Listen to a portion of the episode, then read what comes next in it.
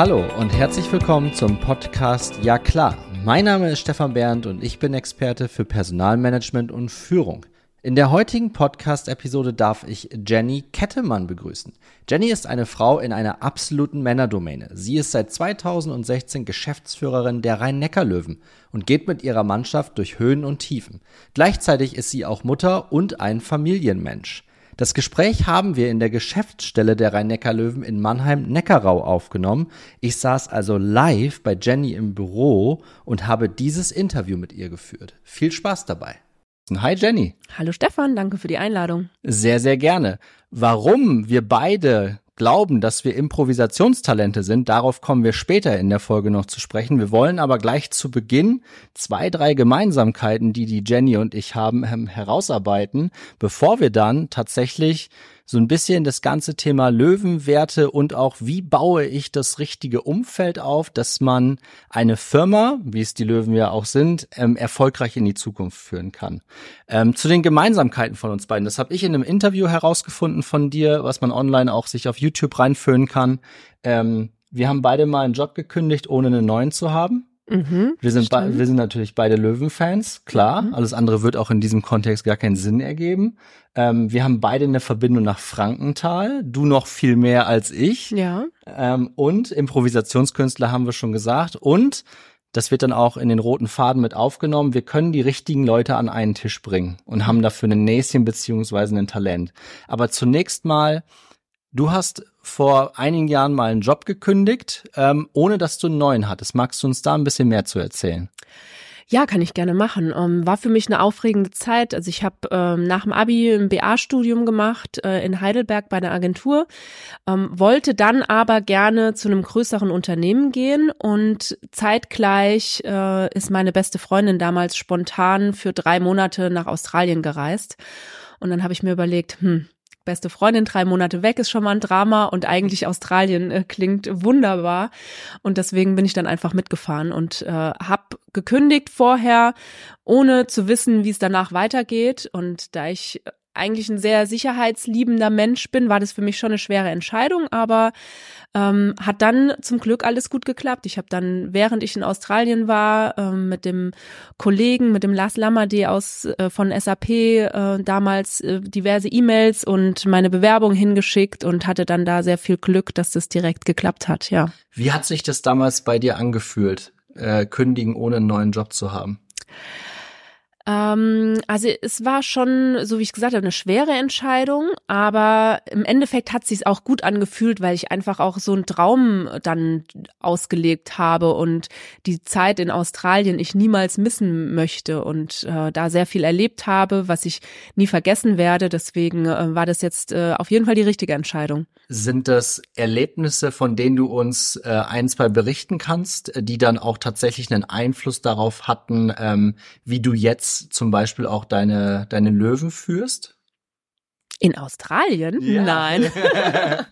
Nein, das war, ähm, wir waren bei Formel 1 in Melbourne und in Sydney und haben äh, im Dschungel uns äh, diverse Tiere angeschaut und so. Also, nee, das war einfach nur Urlaub. Also, das okay. hat mich wahrscheinlich als Mensch geprägt und so. Es war einfach nur eine schöne Zeit, nee. Aber, aber manchmal ist es ja so, dass genau diese, diese Dinge, die einen dann da prägen, dass man irgendwann, so ist es zumindest bei mir, dass ich dann merke, ach Mensch, das habe ich mir jetzt irgendwie da da weggeholt und habe gar nicht darüber nachgedacht, dass es das sein könnte. Ne? Also ich habe vor kurzem mit jemandem gesprochen, ähm, die Person hat gemeint, ja Mensch, äh, ich bin ich bin im Verhandeln echt schlecht aber seitdem ich ein Kind habe, bin ich wirklich richtig gut und habe mir da vorher auch keine Gedanken drüber gemacht, dass ich meine Verhandlungskompetenz okay, ja. tatsächlich dadurch äh, stärken konnte. Ja, also so Beispiele gibt's jetzt. Beim Verhandeln hat mir eher meine Zeit in Indien äh, genutzt, wo ich dann ein halbes Jahr in Indien gelebt habe. Aber ja. ähm, nee, Australien war einfach nur zum Spaß und ähm, just for fun. Genau. Ja, dann machen wir daran einen Knopf, ist doch auch schön. Ja. Wunderbar.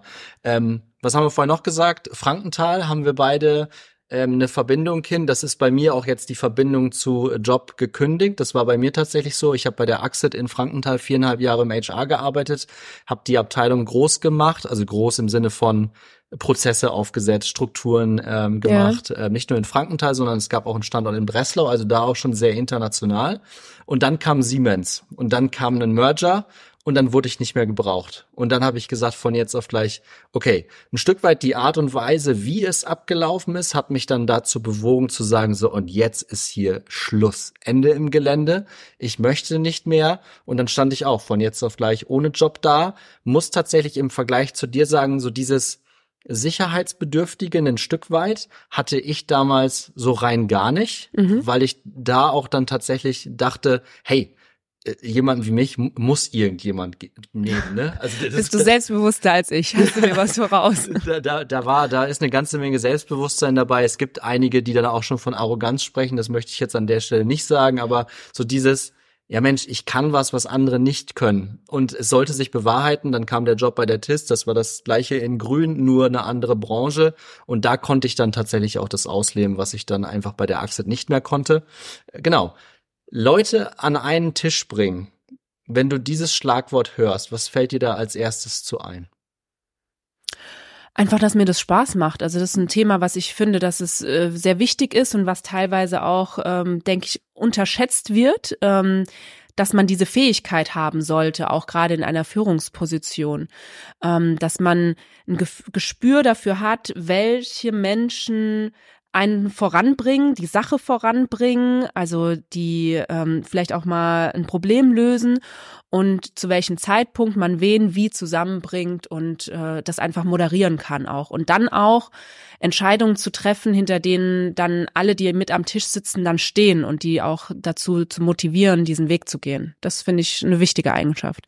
Ähm, wie machst du das genau? Hast du da ein Beispiel für uns, wie du es schaffst, sowohl hier den Stuff vor Ort als auch das ganze Team in, in Kronau, ist ja das gesamte sportliche Team auch unterwegs, mhm. wie du da alle an einen Tisch bringst. Also wir müssen uns das jetzt, glaube ich, nicht so vorstellen, äh, dass der, die ganze, der ganze sportliche Bereich ein Stück weit am Tisch sitzt mit allen Spielern und alle der ganze Stuff hier. Wie organisierst du dich da? Wie machst du das? Also erstmal ist es ganz unterschiedlich, wer dann wirklich mit am Tisch sitzt. Ähm, weil wenn ich jetzt von wir hier ist eher dann Geschäftsstelle, wo ich dann mehr bin und äh, das auch so meine Basis ist hier in der, in der Geschäftsstelle. Da ist es so, dass wir viele Themen ähm, in größerer Runde. Das müssen nicht alle sein hier aus dem Team, aber halt ja. ist es mir wichtig, da ähm, die Mitarbeiter abzuholen, mitzunehmen, ihre Seite zu sehen, weil ich ja in ganz vielen Bereichen dann nicht der Experte sein kann und ich äh, auch kein High-Level-Chef sein möchte, der dann von oben herab irgendwelche Entscheidungen trifft und alle Mitarbeiter fragen sich, äh, was hatten sie, hat sie sich dabei denn gedacht? Hast ne? du sowas schon mal selber erlebt? Hast du da irgendeine Prägung, was das angeht, dieses von oben herab und dass du es jetzt ein Stück weit anders machst? Ja, ja, ja, das habe ich schon öfter erlebt in der Vergangenheit. Ähm, aber ja, auch wo man so gewisse Dinge ja mitnimmt und denkt, hey, so möchte man das selbst nicht machen, wenn man irgendwann mal in der Verantwortung selbst ist. Und da ist es mir einfach wichtig, meine Mitarbeiter und die ich auch sehr, sehr schätze, also ich finde, das sind auch die super Experten auf den jeweiligen Gebieten, dass ich die mitnehme und mir hilft's auch dann die Entscheidung dann, die ich ja doch letzten Endes vertreten muss und mhm. nach außen hin auch dann vielleicht auch mal ausbaden muss ja. und die dann auch zu, zu treffen, wenn ich ähm, mein Team hinter mir habe. Und ähm,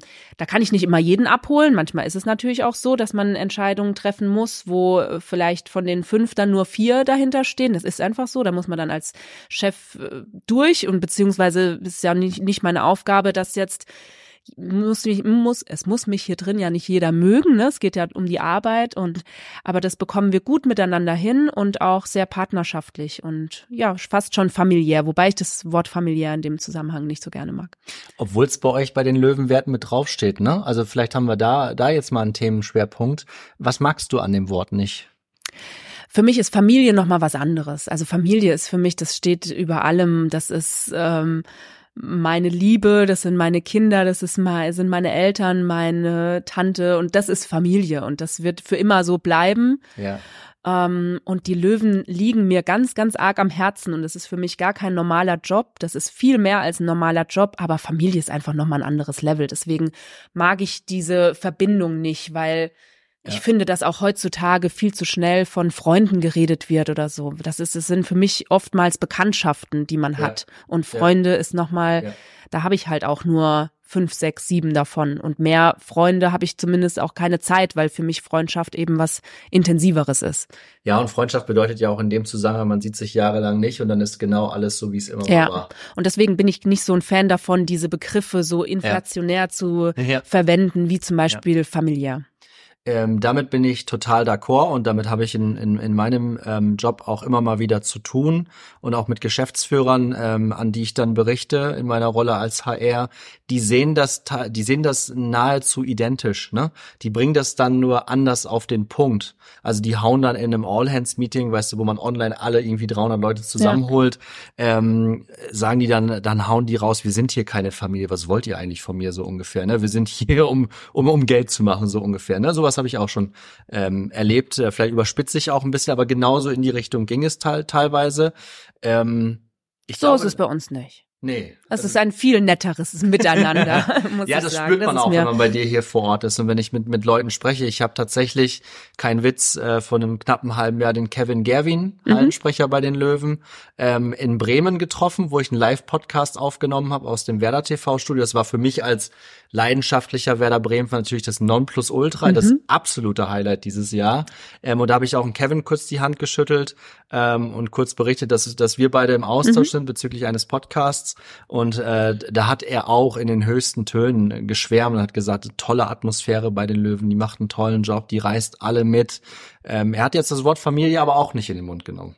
Ja, das muss man ja auch nicht. Aber finde ich auch, das ist schön, schön zu hören, äh, dass Kevin das auch so sieht. Und ja, ist mir einfach auch wichtig. Also die Zusammenstellung des Teams, wie man miteinander umgeht ähm, und auch die Art und Weise, wie man Entscheidungen trifft und dass man dann möglichst alle mitnimmt, äh, ist mir ein wichtiger wichtiger Punkt für mich. Lass uns da doch noch mal ein, ein, Stück weit mehr drauf eingehen, wie du das genau machst, weil ich glaube, das ist dann auch für die Community spannend und das ist auch für Personaler und auch Führungskräfte, die diesen Podcast hören, natürlich interessant, ähm, wie du das genau zusammenbringst. Du hast vorhin schon gesagt, Entscheidungen sind manchmal auch da, um getroffen zu werden, aber wie machst du das genau? Ähm, die richtigen Leute an einen Tisch holen. Also welchen Einfluss hat da auch jeder Einzelne dann auf dich? Also hast du im, im Beispiel schon eine vorgefertigte Meinung oder ein Ergebnis, wenn du in eine Verhandlung reingehst? Oder hast du, gehst du ergebnisoffen in die Themen rein? Oder ist das total individuell? Das ist ganz unterschiedlich, um was es geht. Also es ist auch öfter so, dass ich was im Kopf habe und mich dann aber bewusst zurücknehme, weil ich finde es für eine offene Diskussion nicht förderlich, wenn der Chef schon am Anfang seine Meinung vertritt, weil dann ist ja per se für jeden, der noch mit am Tisch sitzt, so ein bisschen eventuell eine Hemmschwelle da, die Meinung offen zu sagen, wenn sie halt eine andere ist als die, die der Chef hat. Oder ich sage jetzt immer, ich bin kein Freund von Gendern oder was heißt, ich bin kein Freund, mir ist es auch egal, jeder kann gendern, wenn er möchte. ja. Aber ich mache es jetzt nicht, deswegen äh, rede okay. ich als von Chef. Ich hoffe, es ist in Ordnung, aber bei mir ist es ja andersrum, von daher. Ähm, ja, deswegen ganz unterschiedlich. Ich hatte auch schon Situationen, wo es zum Beispiel drum ging, ähm, wo ich äh, eine Entscheidung getroffen habe, die nicht vielen hier drin so gefallen hat. Wenn es jetzt, es ging damals in der Corona-Zeit drum, ob wir das Final Four der European League ausrichten, ja. ähm, wo viele meiner Mitarbeiter dagegen waren oder einfach skeptisch waren, weil sie viele Dinge gesehen haben, wo sie sich nicht sicher waren, ob das jetzt eine erfolgreiche äh, Veranstaltung sein könnte aus Löwensicht, weil keine Zuschauer oder eventuell wenig Zuschauer oder ja. ähm, vielleicht doch eine volle Halle. Das wusste man zu dem Entscheidungszeitpunkt äh, ja noch überhaupt gar nicht. Es war überhaupt nicht absehbar. Ähm, wo ich dann gesagt habe, hey Leute, es muss unser Anspruch sein, als Löwen, als einer der größten Clubs, die es in der Bundesliga gibt, mit meiner Meinung nach einer der besten Infrastrukturen, die man sich im Handball nur wünschen kann. Also die SAP Arena ist mit einer der modernsten Arenen, ähm, die es ja. weltweit oder auf jeden Fall in Deutschland gibt. Ja. Ähm, und mit so einer Infrastruktur muss es unser Anspruch sein, wenn wir die Chance haben, unser Team zu, äh, zu unterstützen, weil es natürlich ein Heimvorteil ist, ähm, muss es unser Anspruch sein, das einfach durchzuziehen und da alle Kräfte zu bündeln und das umzusetzen. Und das war so eine Entscheidung, wo hinterher mir auch der ein oder andere Mitarbeiter gesagt hat, das war relativ ungewohnt und war ähm, in dem Moment hat sich's nicht so gut angefühlt. Ähm, weil ich da, das ist aber wirklich eine ganz, ganz große Ausnahme gewesen, deren Feedback nicht so ernst genommen habe, um die Entscheidung nicht in diese Richtung zu treffen. Weil für mich auch wichtig war, diese ganzen, ich sehe halt, diese ganzen politischen Themen auch drumrum. Da geht's auch Ja. drum, dass wir ein gewisses Standing haben in der Handballwelt, dass ähm, man mit dem Europäischen Handballverband eng zusammenarbeitet. Auch da ähm, natürlich ein entsprechendes Standing hat für die Zukunft, wenn man auch so ein Turnier dann mal ausrichtet. Ähm, also auch diese politischen Faktoren, die meine Mitarbeiter jetzt nicht so direkt betreffen, die habe ich da in diese Entscheidung mit einbezogen und ähm, deswegen habe ich die getroffen. Das ist mir auch nicht so leicht gefallen in dem Moment, aber das kommt auch mal vor. Aber mir ist es lieber, wir diskutieren und diskutieren dann eine Runde und sagen dann irgendwann gemeinsam, hey, ja, lasst uns in die und die Richtung gehen. Jetzt überlege ich tatsächlich, das war, glaube ich, im Jahr 2021 oder 22 das Final Four, was ihr ausgerichtet habt. Hm, gute Frage. Ja, so ungefähr. Ich weiß nicht mehr auswendig. Ja. Also, ich, also dieses Jahr war es in Flensburg. ja, Das haben am Ende des Tages die Berliner gewonnen. genau. Und das Final Four von das, was wir hier in Mannheim hatten, da waren alle vier Mannschaften aus der deutschen Bundesliga, oder? Ich glaube, da haben die Löwen im Halbfinale gegen Magdeburg verloren und Magdeburg hat das Ding am Ende gezogen. Genau. Und die Magdeburger haben dann gegen Berlin und wir sind gegen Berlin rausgeflogen, ne? Naja, ist egal. Aber das spielt ja für deine Zuhörer jetzt nicht so eine große Rolle. Spiel. das sportliche, nein, das sportliche Spiel, das mit der Entscheidung. Ähm, ich glaube, das ist etwas, was meine ZuhörerInnen auch durchaus kennen, aber eher andersrum. Nämlich, dass Entscheidungen einfach top-down getroffen werden und dann ist es so. Ähm, hast du deinen Leuten dann versucht, ein Stück weit die Entscheidung zu erklären, ohne dass du dich ähm, rechtfertigt hast oder wie hast du es ja. gemacht? Ja, auf jeden Fall. Also, weil ich möchte ja, im Endeffekt müssen wir ja alle hinter der Sache stehen und anpacken und so ein Event ist natürlich auch äh, richtig viel Arbeit und Zusatzarbeit. Deswegen war es wichtig, dass ich dann doch alle hinter mir hatte und äh, das haben wir gemeinsam, das weiß ich auch sehr zu schätzen, dass wir das dann gemeinsam gewuppt haben, ne? Auch wenn sie am Anfang äh, vielleicht skeptisch waren, aber viele haben auch hinterher gesagt, hey, das war richtig cool, das war schön, dass wir das gemacht haben, ne? Ja. Ja. Ich glaube, das ist, das ist der entscheidende Hack jetzt an der Stelle, wenn dann Mitarbeiter trotzdem mitziehen, obwohl sie sich gegen diese Entscheidung ähm, lehnen, weil sie einfach ein anderes Bauchgefühl haben, weil sie einfach einen anderen Informationsstand haben als du. Du hast vorhin die, die politischen Dimensionen dann auch angesprochen. Die kannst du als, ich sag mal, normaler Mitarbeiter, der hier gegebenenfalls in der Buchhaltung sitzt oder der im Fanshop arbeitet, das kannst du ja gar nicht alles überblicken. Ja, ja, genau, so sehe ich es auch. Ähm, lass uns doch noch mal ein Stück weit auf die auf die Löwenwerte eingehen. Da bin ich natürlich hoch dran interessiert, wie ihr das gemacht habt, Mhm. äh, denn es ist schön einfach fünf Werte an die Wand zu knallen. Mhm. Wir haben einen Wert gerade schon gehört, familiär, den können wir jetzt mal ein Stück, da haben wir schon drüber gesprochen, aber du hast auch noch erfolgshungrig, professionell, cool und neugierig. Also es ist jetzt nicht meine Idee, dass wir jeden einzelnen Wert durchgehen, Mhm. sondern einfach das große Ganze, wie ihr das aufgesetzt habt. Mhm. War das etwas, wo du dich auch hinten dran gestellt hast und gesagt hast, das ist für uns wichtig, weil Basis für viele Entscheidungen oder wie müssen wir uns das vorstellen? Ja, das ähm, ist schon eine Weile her. Also das ist bestimmt schon sechs Jahre her, dass wir über diese Werte gesprochen haben und uns zusammengeschlossen haben. Und wir wollen eigentlich demnächst auch nochmal einen Workshop machen, wo wir das nochmal alles nochmal prüfen und nochmal hinterfragen. Ist es heute noch so? Ist, sind es die Werte, die heute noch für die Rhein-Neckar-Löwen ähm, die wichtigsten Werte sind, hinter denen wir so stehen?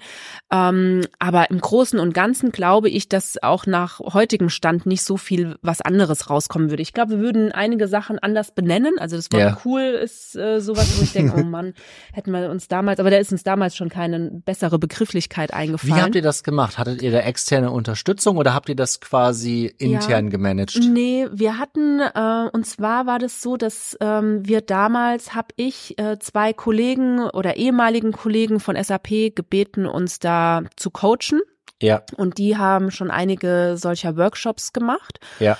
Und dann haben wir die ganze Geschäftsstelle plus äh, einige Spieler mit in Heidelberg in ein ähm, Design Thinking ähm, Studio mit eingeladen ähm, in ein Meeting und haben da ähm, zwei Tage oder anderthalb Tage waren es äh, Workshop gemacht, um diese Werte zu definieren ähm, und auch unsere langfristigen Ziele nochmal zu besprechen und da glatt zu ziehen und so, ja. Und das ist das äh, Resultat, ja.